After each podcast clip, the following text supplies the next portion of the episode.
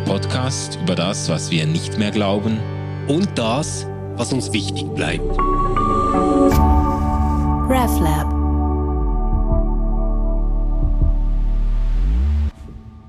Hallo zusammen, willkommen. Herzlich willkommen bei Ausgeglaubt. Eine neue Folge. Eine fröhliche Folge Eine fröhliche mit einem wunderschönen Folge. Thema. Stefan, der Herr ist auferstanden. Er ist wahrhaftig auferstanden. Amen dazu. Kerygma. Sehr gut. Ja, letztes Mal ging es um die Kreuzigung. Das war äh, auch eine super spannende Folge, fand ich, aber ähm, natürlich auch ein ausgesprochen, äh, wie sagt man, eine ausgesprochen äh, martialische, äh, grausame Geschichte. Und heute wendet sich ja das Blatt des Schicksals zum Guten. Heute kommen wir zur Auferstehung und wir bleiben gerade bei Markus, gell? Ja, und ähm, vielleicht einfach eine kleine Beobachtung. Ja. Wenn so die ganze Kreuzigungsgeschichte im Markus-Evangelium ähm, ganze 47 Verse einnimmt, das ist eine sehr lange Erzählung, ja, ähm, kommt die Geschichte, die bei mir in der Bibel jetzt überschrieben ist mit das leere Grab, also es geht jetzt um Ostern, gell, ähm, kommt mit acht Versen durch. Sind nur acht Verse ähm, die äh, uns eigentlich die ganze Ostergeschichte schildern bei Markus. Ja, aber danach kommt ja dann noch die Erscheinung des Auferstandenen. Das, äh, Ja, aber die gilt ja nicht.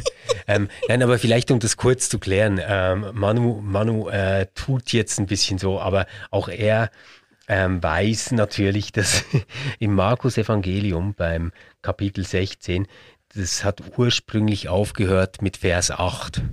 Und später wurden dann noch die Verse 9 bis 20 hinzugefügt. Das steht auch in vielen Bibeln am Rand, dass das äh, nicht zum Originaltext gehört. Warum weiß man das? Das fehlt einfach in den alten Handschriften, die man hat. Also keine der alten Handschriften hat irgendetwas von diesen Versen gewusst. Die hören auf mit Vers 8 und deswegen hören auch wir auf mit Vers 8 ähm, und halten uns ans Original. ans, genau, ans Original. Ja gut, äh, da will ich jetzt gar nicht, äh, da will ich jetzt gar nicht auf eine fruchtlose Diskussion einsteigen. Ich, äh, Aber vielleicht kleiner Fun Fact.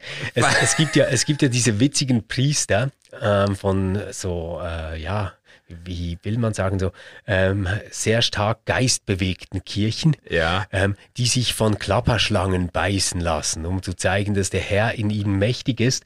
Und das führt sich natürlich zurück auf diesen legendären Vers 18. Schlangen werden sie mit bloßen Händen aufheben und tödliches Gift, das sie trinken, wird ihnen nicht schaden. Eben aus diesem Zusatz, gell, der ja im Original fehlt.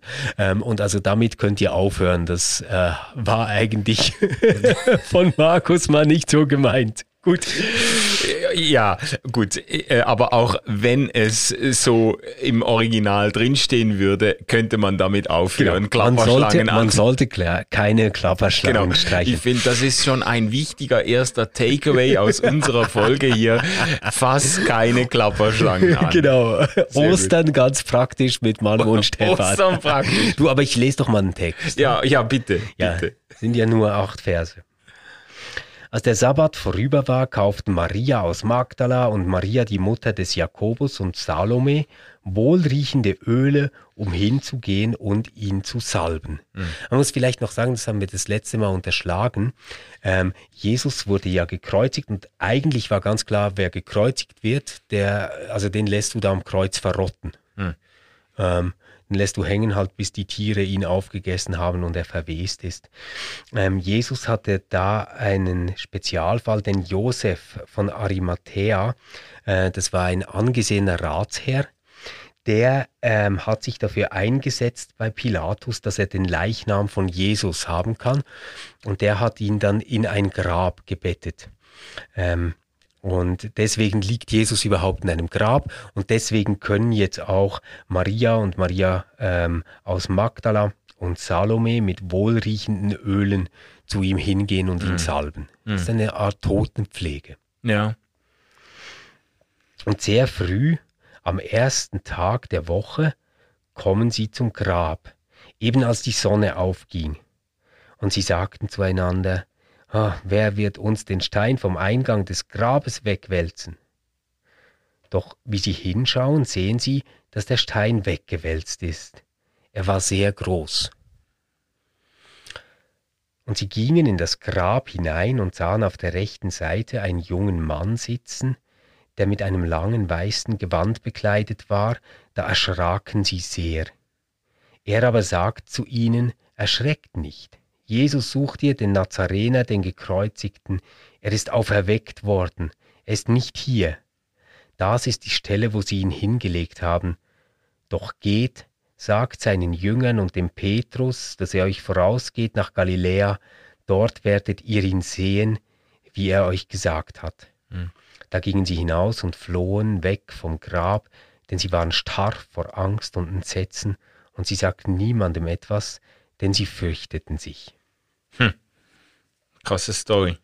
Wirklich eine krasse Story. Und ähm, so eine Geschichte, wo man gleich merkt, es scheint irgendwie, wie soll ich jetzt das sagen, es scheint diesen Autor und dann auch die anderen Autoren ähm, der Evangelien und auch Paulus, wenn man sich das anschaut, die scheinen sich überhaupt nicht für die Auferstehung zu interessieren. Das ist denen völlig egal. Du meinst jetzt für den Vorgang ja, der Auferstehung? Ja. ja. Also das scheint irgendwie nicht das Problem zu sein. Also jetzt, jetzt im Ernst, oder? Also stell dir jetzt mal vor, wir wären äh, dort gelandet mit diesen Ölen und der junge Mann hätte zu uns gesagt, er ist auferweckt worden. Äh, dann hätten wir doch mal gesagt, warte mal, warte mal, warte mal. Was genau ist mit ihm passiert? Und äh, wie kann das sein, dass der jetzt nach Galiläa gegangen ist? Weil, weil wir haben drum gesehen, wie der äh, gestorben ist. Ja, aber ich Denkst du, das würden Leute, äh, ich kann das nicht, ich kann das nicht beurteilen, ob das heute das erste wäre, was man zurückfragen würde. Aber damals auf jeden Fall äh, wollten die Leute oder haben sich die Leute jetzt nicht in, interessiert dafür zu beschreiben, was da genau passiert war. Oder man kann auch sagen, es ist ja auch realistisch, es war ja auch keiner dabei. Es wäre ja sogar auch eher ein bisschen suspekt, wenn jetzt ein Evangelist geschrieben hätte und dann begann Jesu kleiner Zeh zu wackeln ja, im ja, Grab ja. und genau. seine Lebensgeister sind, ja, woher soll, soll man das wissen? Da war ja keiner dabei. Also es ist ja auch, es ist, wir haben doch mal eine Folge gemacht äh, zu, zur Auferstehung auch am Anfang unserer Ausgeglaubtzeit, wo wir über dieses, über diese Zurückhaltung auch mhm. gesprochen haben, welche die neutestamentlichen Autoren üben im Blick auf den Vorgang der Auferstehung ja, selber genau. und dass diese Zurückhaltung eben von vielen oder von manchen modernen Jesus-Verfilmungen dann eben nicht nachvollzogen wird, sondern genau, dass das da ja Gewaltporno-Kitsch, wie zum Beispiel bei Mel Gibsons Passion of Christ. Genau, so, ja. genau, wo man dann im, im Grab, in der Grabhöhle mhm. mit Jesus als Kinozuschauer drinsteckt ja. und sehen kann, wie da die Lebensgeister zurückkehren. Genau, genau. Ja, aber, aber lass uns da mal nicht zu sehr verweilen, sondern die Beobachtung, die, die mir ganz wichtig scheint, wenn wir jetzt über Auferstehung und Ostern äh, sprechen, ist, dass es zunächst mal eigentlich um eine Auferweckung geht. Mhm. Also er ist auferweckt worden, mhm. ähm, sagt der junge Mann im weißen Gewand. Und es gibt jetzt nicht irgendwie den Moment des leeren Grabes oder? Also das Grab ist offen, aber es ist gerade nicht leer, sondern in diesem Grab ist eine Erscheinung, mhm. nämlich dieser junge Mann. Und der erklärt ihm jetzt, was passiert ist. Und ähm, ich glaube, dass da vieles sichtbar wird von dem, was eigentlich im Neuen Testament auch in den anderen äh, Stories ganz, ganz entscheidend bleibt. Die Auferstehung selbst als Vorgang kommt nicht vor, das leere Grab ist nicht irgendwie das wichtige Argument, sondern es sind diese Erscheinungen, die sich ereignen an verschiedenen Orten gegenüber verschiedenen Menschen, bei den Menschen, die Jesus selbst noch persönlich gekannt haben, aber auch bei Menschen, die Jesus gar nicht gekannt haben. Also man denke an Paulus, den wahrscheinlich größten Missionar in der äh, Christentumsgeschichte. Ja. Der hat ja Jesus nie kennengelernt. Ja. Ähm, und der begegnet aber dem Auferstandenen halt auch. Ja, genau. Ähm, und, und das sind, also es sind diese Geschichten, dass Jesus Menschen begegnet oder dass Menschen Erscheinungen haben, die ihnen sagen, dass der auferstanden ist. Mhm. Das, das finde ich einfach schon mal ganz entscheidend. Es war jetzt nicht so, Suchtrupp geht los, Grab war offen ähm, und jetzt haben die mal äh, quasi geforscht, wie geht sowas mit Auferstehung. Das war nicht ihre Frage sondern das, das ganze Thema stellt sich aus dem Erfahrungszusammenhang, dass sie Erscheinungen haben und der Auferstandene ihnen begegnet. Ja, aber diese Ankündigung der Begegnung mit dem Auferstandenen an die äh, Frauen, die da mit dabei sind, Ja. die wird halt dann eingelöst in diesem späteren Markus-Schluss auch. Da, da begegnen sie ja, und das ist ja dann bei, bei Matthäus und bei Lukas und in anderer Weise auch bei Johannes dann wieder der Fall. Da begegnen dann die Nachfolgerinnen und Nachfolger Jesu tatsächlich dem, dem Auferstandenen und sie, Ja. und, und sie, äh, sie treten zu ihm dann in, in Beziehung. Ja, und das hat ja auch einen guten Sinn, das dann irgendwann noch dazu zu schreiben, oder? Nur, man darf jetzt eben nicht folgenden Fehler machen mit diesem Markus-Evangelium. Man könnte ja jetzt sagen, ja, schau mal, da ist nirgendwo ein Auferstandener, die werden einfach nach Galiläa geschickt, wo der sein soll. äh, vielleicht war da gar nicht. Mhm. Ähm, äh, gibt ja äh, diesen äh, bekannten deutschen Professor, äh, der gemeint hat, so jetzt seht ihr es, das mit der Auferstehungshoffnung ist nicht, seit wir wissen, dass dieser Markus-Schluss nicht dazugehört. Ähm, und Markus ja das älteste Evangelium ist. Ich finde, es gibt da viel, viel plausiblere Gründe, Manu. Nämlich, Ja. ähm, wenn dieses Evangelium so ähm, etwa ab 50 entsteht in schriftlicher Form, ja, dann kannst du eigentlich voraussetzen, ähm, dass allen irgendwie diese Story noch bekannt war. Ja. Und wenn es jetzt so klar ist, dass viele Menschen in Galiläa Erscheinungen hatten des Auferstandenen, also ihn gesehen haben und sagen, der Herr ist mir begegnet, dann musst du nicht mehr schreiben, der Herr ist Silvia dann und dann dort und dort begegnet, sondern das wissen halt die Leute. Das ist quasi das Wissen dieser Gruppe. Ja.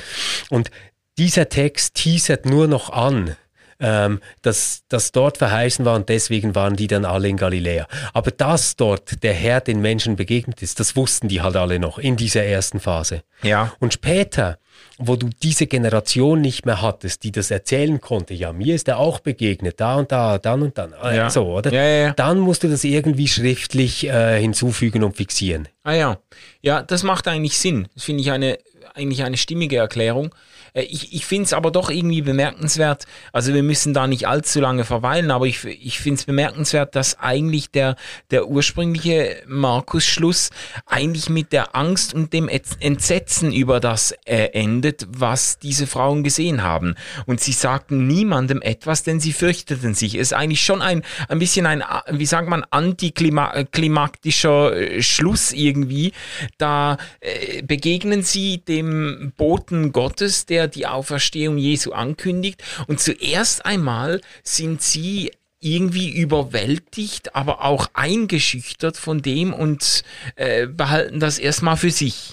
Ja, die Ja. haben richtig gehend Angst. Oder? Ja, es ist nicht so dieses, also Markus hört ursprünglich nicht auf mit diesem Missionsbefehl, mit diesem, mit diesem Moment von, er ist auferstanden, lass es uns der ganzen Menschheit sagen. Ja, Ja, das stimmt. Das stimmt.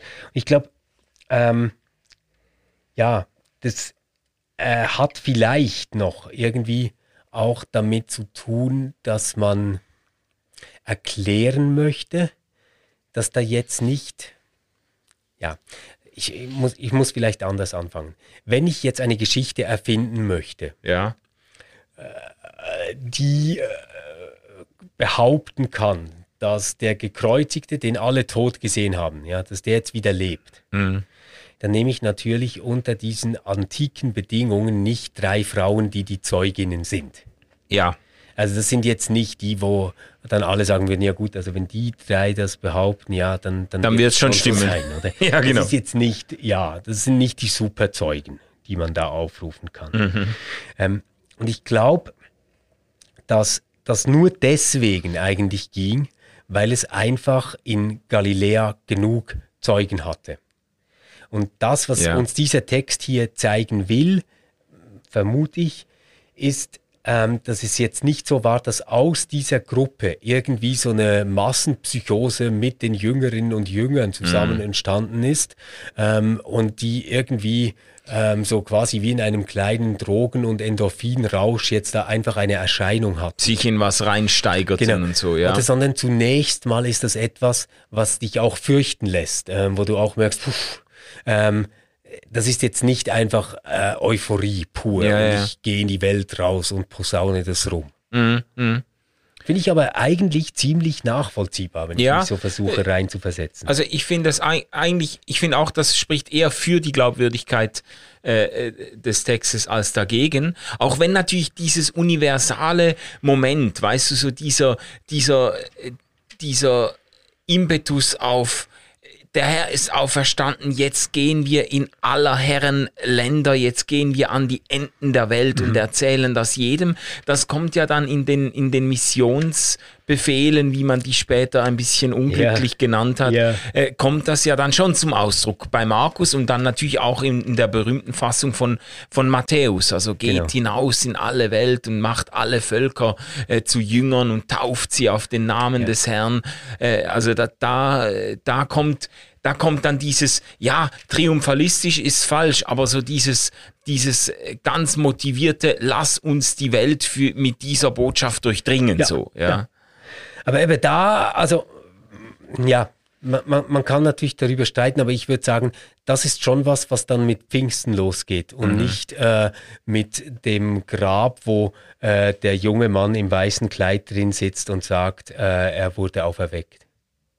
Ja, ja. Also diese Bewegung, also auch, auch wenn wir jetzt andere Evangeliumsberichte nehmen, dann ist es zunächst mal so, die bleiben zusammen, ähm, die haben irgendwie auch noch Angst, jetzt mit so einer Message rauszugehen. Ist ja auch jetzt wirklich nicht gerade die super Geschichte zu sagen, jetzt, jetzt, jetzt habt ihr doch gesehen, das ist wirklich nicht der Messias. Jetzt kommst du irgendwie ein paar Tage später und sagst du, ähm, der wurde jetzt aber auferweckt. Das ist so, mh, kann man sich schon vorstellen, oder? Nachdem das ganze Volk über ihn gelachen hat, dass man da jetzt eher sagen würde, ja, also dann hätte er ja vom Kreuz steigen können, gell? Ja, ja. Ja, und die, also eben, ich finde das ja auch realistisch, dass man sagt, ich meine, wir, wir, wir kommen von der letzten Folge her, Kreuzigung, totale Ernüchterung, der Messias scheitert, er weiß sich ganz offen, offensichtlich und offiziell als eine ähm, Lachnummer oder als eine, äh, eine äh, falscher Messias, äh, diese ganze Ernüchterung der Jünger.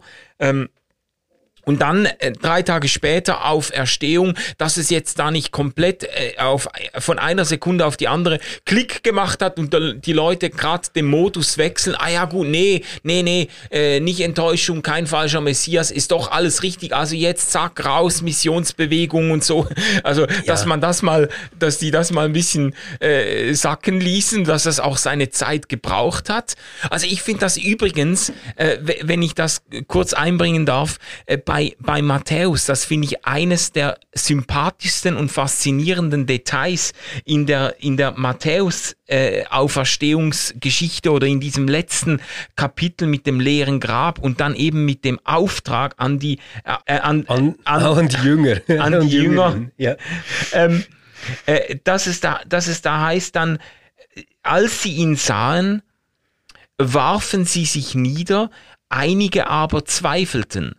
Und Jesus trat zu ihnen und sprach, mir ist alle Macht gegeben im Himmel und auf Erden, geht nun hin und macht alle Völker zu Jüngern, tauft sie auf den Namen des Vaters und des Sohnes und des Heiligen Geistes und lehrt sie alles halten, was ich euch geboten habe und seid gewiss, ich bin bei euch alle Tage bis an der Weltende. Das ist der Schluss äh, des Matthäusevangeliums. Und da heißt es dann ausdrücklich, bevor sie diesen Auftrag empfangen, heißt es, einige aber zweifelten.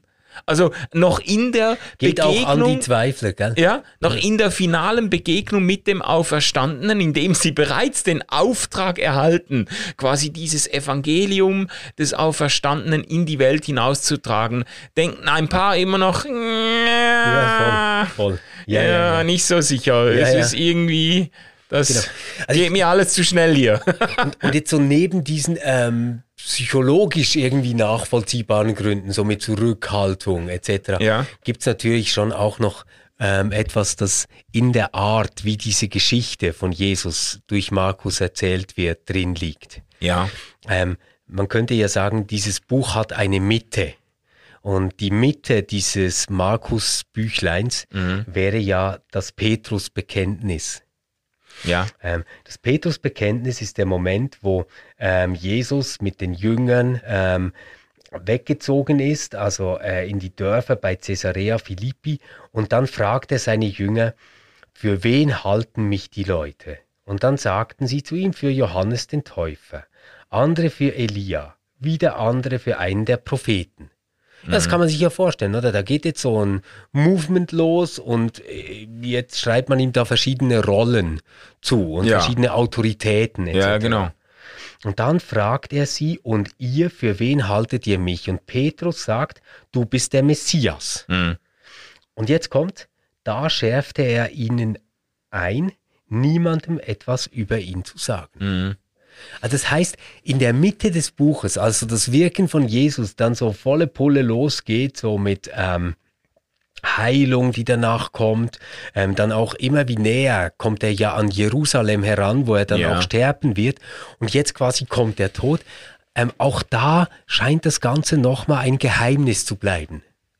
Ja. Es ist, es ist gerade nicht die große PR-Kampagne, die dann aufgezogen wird. Und das natürlich ist wiederum auch eine Erzähltechnik, um zu sagen, hey, liebe Leserin, lieber Leser, du nimmst da gerade an etwas wirklich Geheimem, aber ganz, ganz Wichtigem teil. Ja, ja. Also ich finde, lass mich das ergänzen. Also ich finde das, ich finde das spannend auch so aus einer theologisch-geistlichen Perspektive.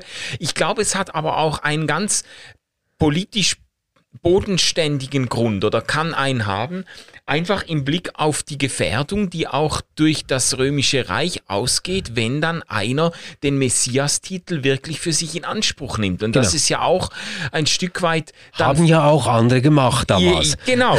Und es ist ja auch. Ist nicht also, gut rausgekommen. Ja, ja. Und man muss sich das schon auch mal auf der Zunge zergehen lassen, dass natürlich die Freunde, die Na äh, Jüngerinnen und Jünger Jesu, jetzt drei Tage vorher erlebt haben, wie ihr Herr und Meister und ihr Freund und Wegbegleiter einen ausnehmend grausamen Tod gestorben ist. Ja. Und es ist jetzt schon, man, man sollte sich schon einigermaßen sicher sein, bevor man dann rauszieht, äh, auszieht und in derselben Gegend dann ausruft, äh, er lebt jetzt doch und wir feiern ihn als Messias und Herrn, er, der Herr ist auferstanden. Denke ich, ja, also das, das, die haben ja, die standen ja noch unter dem Eindruck dieser also, Passion. Die haben, weißt die du? haben ja mal zunächst gar nicht gewusst, ob das stimmt. Also das sieht ja. jetzt einfach diese Lichtgestalt und die sagt, ja, ey, ähm, der wurde auferweckt und der ist schon mal nach Galiläa vorausgegangen. Ähm, hol doch mal Petrus und die anderen Jünger und dann geht der da auch mal hin. Ja, der ja. wartet da auf euch. Das ist jetzt schon noch nicht so der Moment, wo man sagen muss, ja, jetzt erzähle ich das mal ganz Jerusalem. Ja. Das wird dann nach Galiläa. Das äh, müssen jetzt auch die Römer wissen. Ja, oder die. ja, oder? Also, genau. Mh, hm, vielleicht auch nicht, oder? Eher nicht. Ja. Ja, ja aber Manu, lass, lass uns doch vielleicht mal auf eine Frage eingehen, die immer wieder für viele Menschen wichtig ist und sie umtreibt. Mhm. Ähm, Auferstehung. Ist das so ein mythologisches Bild? Ähm, oder ähm, würdest du sagen, na, da ist wirklich etwas jetzt so in einem echt historischen Sinn passiert? Wie, wie gehst du persönlich damit um? Aha. Ja, äh, ich, also ich würde mich auf jeden Fall nicht zufrieden geben. Das hast du ja auch schon eigentlich implizit abgewiesen. So diese ganze Idee von Ma Massenpsychose und Massenhysterie und weiß nicht was. Eine rein innerweltlich psychologische Deutung finde ich absolut, also erstens absolut unplausibel, auch im, im, im Blick auf die Zeugnisse, die wir haben. Aber ich finde es auch absolut unbefriedigend, natürlich theologisch. Ähm, äh, historisch finde ich noch schwierig, ähm, weil ich natürlich sagen würde, die Auferstehung findet, äh, die Auferstehung ist für mich eigentlich ein der Einbruch einer neuen Welt in diese alte Welt. Also es ist nicht einfach ein innerweltliches Ereignis wie ähm, der, äh, keine Ahnung, der Turm von Siloa, der umgefallen ist oder eine Überschwemmung äh, eine, oder irgendwas. Genau, ja. es, ist, es ist etwas anderes als ein, ein rein innerweltliches Ereignis, weil da ja, und das sagt ja Paulus später dann auch, so quasi der, der, die neue Schöpfung beginnt, der Erstling, Jesus wird als der Erstling Erstling der neuen Schöpfung, der Erstgeborene aus den Toten bezeichnet. Da, da bricht quasi aus dieser neuen Schöpfung Gottes, bricht etwas in die alte Welt hinein. Ich stelle mir das schon sehr konkret vor, aber ich würde auch ähm, sagen, es ist mehr und etwas anderes als einfach ein historisches ähm, äh, äh, innerweltliches Ereignis und ganz sicher mehr als einfach die Wiederbelebung einer Leiche. Das haben ja. wir ja auch schon ja. besprochen. So diese, diese, ich habe übrigens ja mal äh, äh, Korrespondenz gehabt mit einem äh, atheistischen Zuhörer von ausgeglaubt, der mir dann einmal so ein bisschen bissig geschrieben hat, dann glaubst du, dann, dann bist du also auch ein Vertreter dieser Zombie-Sekte, die quasi an einen Zombie okay, glaubt. Also yeah, einer, yeah. der gestorben ist und dann als Untoter mhm. irgendwie dann doch nochmal unter die Leute yeah. tritt. Das glaube ich nicht. Das ist, ja. das, äh, das ist nicht die Wiederbelebung einer Leiche, sondern es ist, da ist, da passiert etwas ganz Neues. Ja.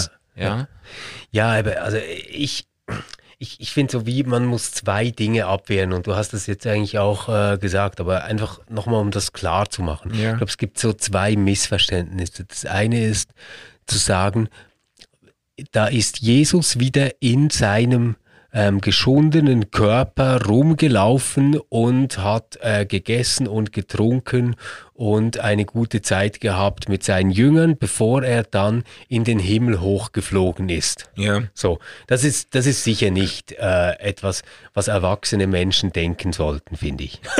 auch, auch Kindern sollte man das vielleicht nicht unbedingt so erzählen. Okay. Ähm, das andere finde ich aber auch nicht gut. Das ist so diese Idee, ja, die haben halt irgendwie alle einfach schwer zu tragen gehabt, dass da jetzt ihr Held weg ist und dann haben die irgendwie, ja, waren alle ein bisschen gestresst und haben ihn dann manchmal halt noch gesehen.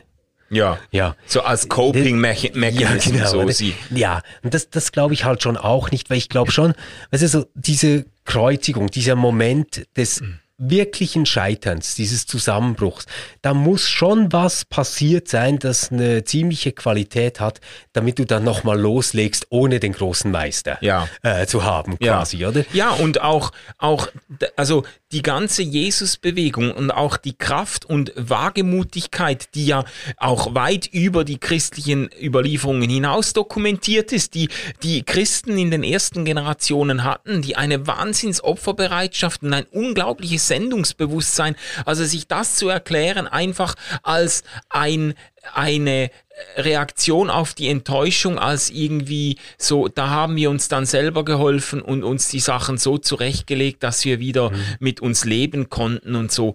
Das ist eine unzureichende Erklärung für genau. das, was da passiert ist.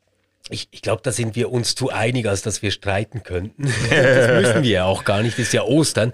Ähm, aber lass uns doch vielleicht mal noch ähm, die Frage ein bisschen anders anschauen. Was bedeutet denn jetzt eigentlich ja. diese Idee, dass Jesus auferweckt worden ist ähm, für uns als Christinnen und Christen? Ja, also das, und das finde ich auch die entscheidende Frage. Und ich muss auch echt sagen, ähm, dass in meinem, in meiner Glaubensbiografie, wenn ich das so nennen kann, eigentlich die Auferstehung immer wichtiger geworden ist. Ich habe äh, lange Zeit, hab ich, hätte ich so wahrscheinlich gesagt, hätte man mir in der Nacht die Pistole auf die Brust gehalten und mich aufgeweckt, hätte ich gesagt, ja, äh, der Tod Jesu, das ist, das ist, de, de, ja. das, darum geht's.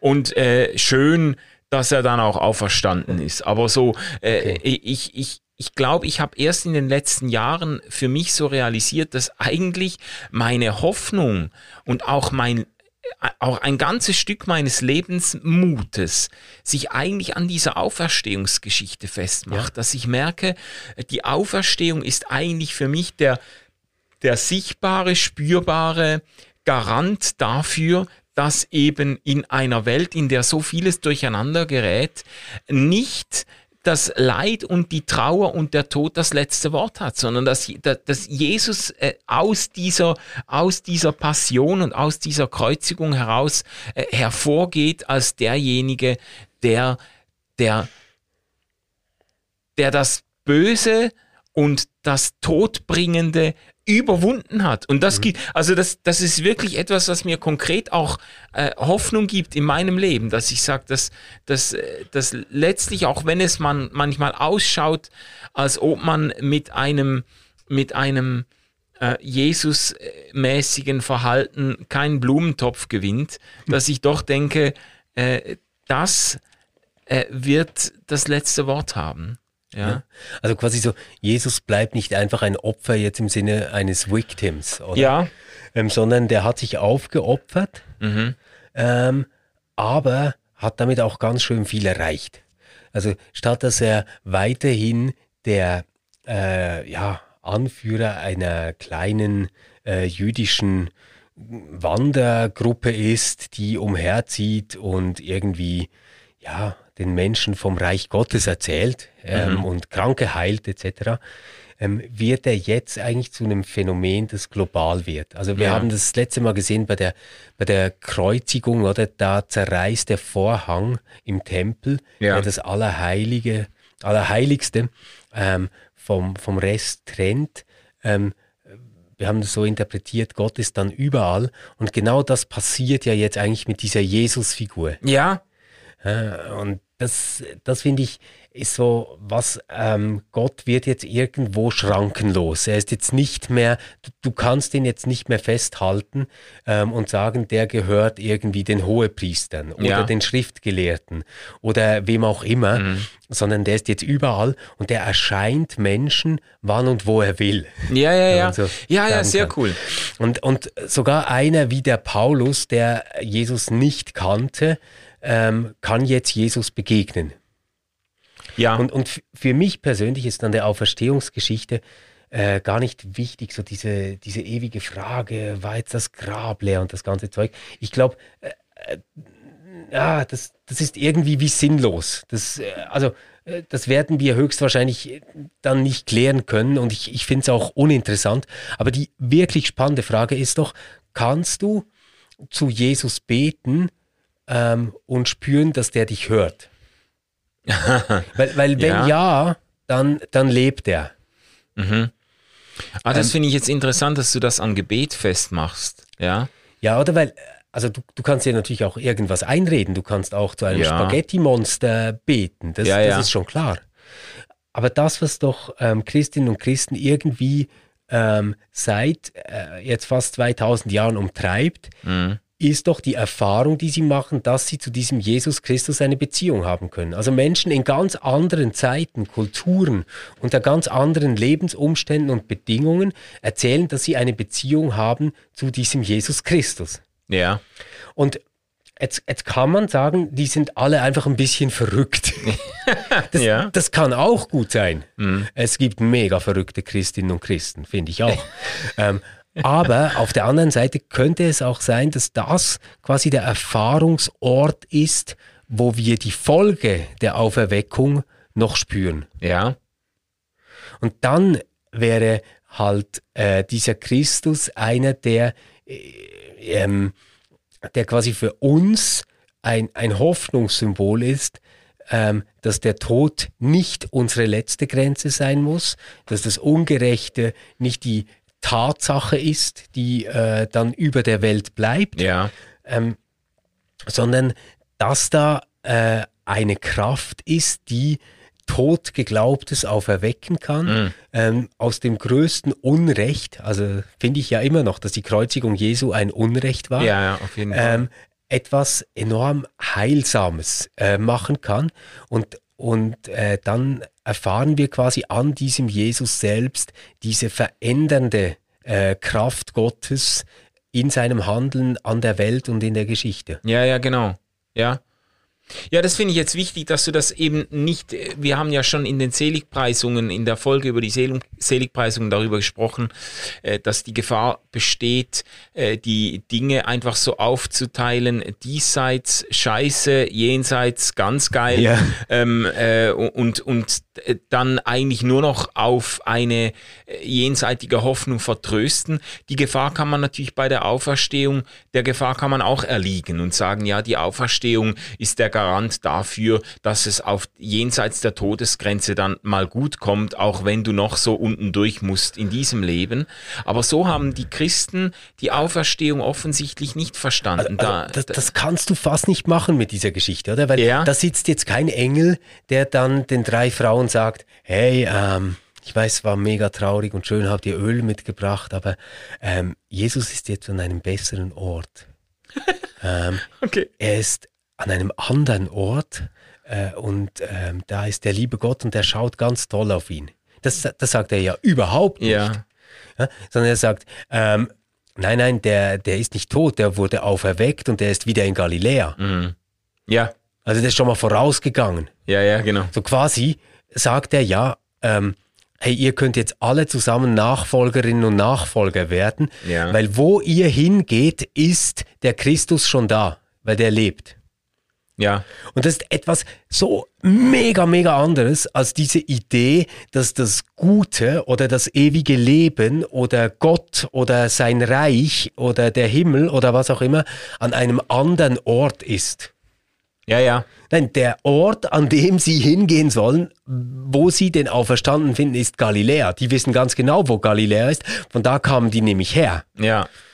Also das heißt quasi, geht wieder zurück und macht da weiter. Ja, genau.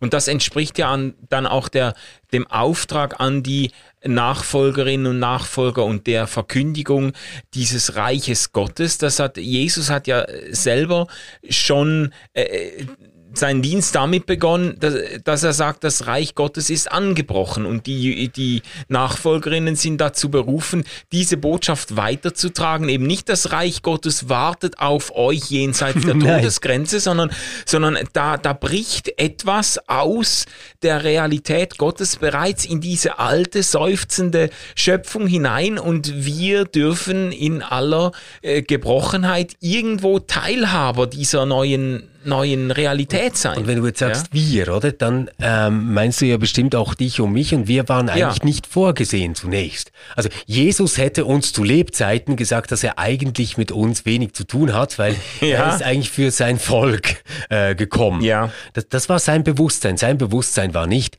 ich bin der Retter der Welt und taditata sondern der hat sich eigentlich gesehen als ein Prophet, der das Reich Gottes ähm, seinem Volk ankündigt.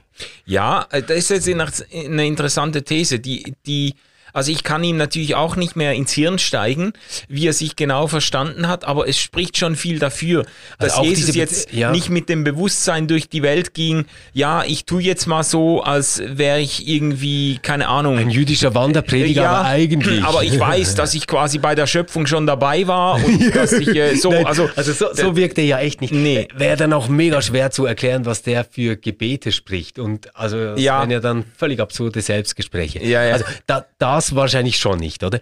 Und ähm, aber was ja dann passiert mit Jesus ist, dass, dass er selbst ja auch nochmal transformiert wird in Kreuz und Auferstehung. Ja. Und das Reich, von dem der die ganze Zeit geredet hat, ist jetzt ein viel, viel umfassenderes, größeres Reich, ja. als er sich das je hat denken können. Ja, ja. Ich meine, das muss man sich mal klar machen. Jesus hatte keine Ahnung, dass es zum Beispiel den amerikanischen Kontinent gibt. Mhm. Der hatte auch keine Ahnung, wie groß diese Welt eigentlich ist, in der er lebt. ja. Ja, aber, aber das, was passiert ist, gerade dadurch, wie die Menschen seine Lebendigkeit über seinen Tod hinaus erfahren haben, mhm. hat dazu geführt, dass Jesus ein völlig globales Phänomen geworden ist. Ja, das ist diese Entgrenzung, die mit der Auferstehung dann äh, durchbricht und die sich dann auch spiegelt in diesen, in diesen letzten Worten Jesu an seine Jünger, wenn er sagt, mir ist gegeben alle Macht im Himmel und auf Erden. Das ist ja ein wahnsinns universaler Anspruch dann und dann geht hin in, in alle Völker, in alle Himmelsrichtungen, überall hin. Äh, da, da ist ja nichts mehr von diesem provinziellen, so genau. wir gehen jetzt zum nächsten Dorf und schauen ja. mal, was dort los ist, sondern da ist dann plötzlich globale Perspektive und das ist schon, ich glaube, das ist schon etwas, was sich mit der Auferstehung dann, dann Bahn bricht, diese, ja. diese Perspektive. Und die ja dann auch eingeholt wird. Das Christentum wird ja dann auch ganz erstaunlich in wenigen Generationen zu einem, zu einem Phänomen, das die gesamte damals bekannte Welt irgendwo einnimmt. und, ist, und ja. da müssen wir jetzt vielleicht schon noch was sagen zu diesem Missionsbefehl. Ja. Das finde ich nämlich wichtig, weil man kann den Missionsbefehl ja auf zwei Arten verstehen. Das eine ist so, will mich jetzt nicht drüber lustig machen, aber mach's doch ein bisschen. Ein bisschen so diese Idee, Gott hat keine anderen Hände als unsere Hände. Es gab mal einen Kontext, wo das gut war, aber bei Mission finde ich das schrecklich, weil das bedeutet quasi, Christinnen und Christen gehen in die Welt hinaus und bringen der gottlosen Welt den lieben Gott vorbei. Mm, ja damit ja. er auch dahin kommt. Wie so ein Opa, den du im Rollstuhl dahin fahren musst. Und das, was aber am Kreuz passiert eigentlich, also gerade jetzt ähm, der Vorhang reißt beim Tempel ähm, und der Hauptmann bekennt, wahrlich, dies ist Gottes Sohn, ist ja, ja. etwas komplett anderes. Ja. Weil da geschieht doch diese Entgrenzung, dass Gott jetzt überall ist. Ja. Und deswegen, deswegen müssen die Jüngerinnen und Jünger überall hin, weil er schon da ist. Mhm. Also das heißt quasi, Mission so verstanden bedeutet eben gerade nicht, dass ich irgendwo hingehe und den Menschen erzähle, wie es ist, sondern dass ich irgendwo hingehe und zunächst mal entdecke, ah, Gott ist auch schon da. Ja, ja, das ist, das ist jetzt eigentlich auch eine sehr schöne äh, Steilvorlage für unsere Folge dann über Pfingsten, weil das begegnet uns dann in der Apostelgeschichte ja auch wieder, dass Paulus an Orte kommen kann, in Athen zum Beispiel, wo die noch kein Nachfolger Jesu je betreten hat, ja. quasi in genuin heidnisches Gebiet, für die war Jesus ein Brotaufstrich, die hatten keine Ahnung, was ja. das bedeuten soll. Und er kann kommen und sagen, ähm, ich, Männer, oder? Ja, Genau, ich weiß, dass ihr fromme Menschen seid und so und sagt dann, ich erzähle euch von dem Gott, der schon lange mit euch in Berührung steht oder versucht, genau. äh, zu euch durchzudringen. Das ist eigentlich schon bemerkenswert, dass er eben nicht davon ausgeht, dass er jetzt den Herrn Jesus erst nach Athen bringt, mhm. sondern dass der Gott, äh, der sich ihm in Jesus erschlossen hat, dass der Gott längst mit diesen Leuten unterwegs ist ja, und das seine Geschichte schreibt. Ja, ja, darüber sollten wir sprechen, wenn wir über Pfingsten reden. Ja. Das ist dann nächste Woche. Ja. Ähm, mich nimmt ein Thema besonders wunder, aber vielleicht willst du was anderes wissen noch von den Hörerinnen und Hörern. Aber mich, mich nimmt ein Thema wunder, weil ich dazu immer wieder meine Meinung geändert habe als Christ. Nämlich, ähm, wenn du jetzt betest, betest du dann zu Gott und stellst dir irgendwie Gott Vater vor oder irgendwie so eine Alleinheit oder zu einer Trinität oder betest du manchmal auch zu Jesus? Mhm.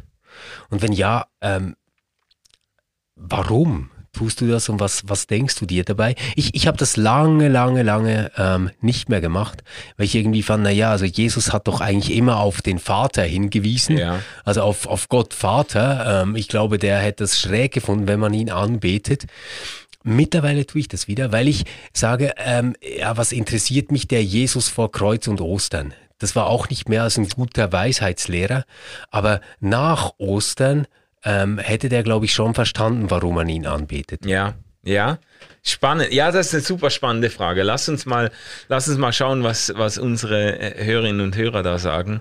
Da könnten wir eigentlich auch mal eine Folge äh, dra äh, draus machen. Ich habe immer gesagt, es spielt nicht so eine Rolle, äh, weil äh, die Personen der Trinität ihre Post intern nochmal sortieren.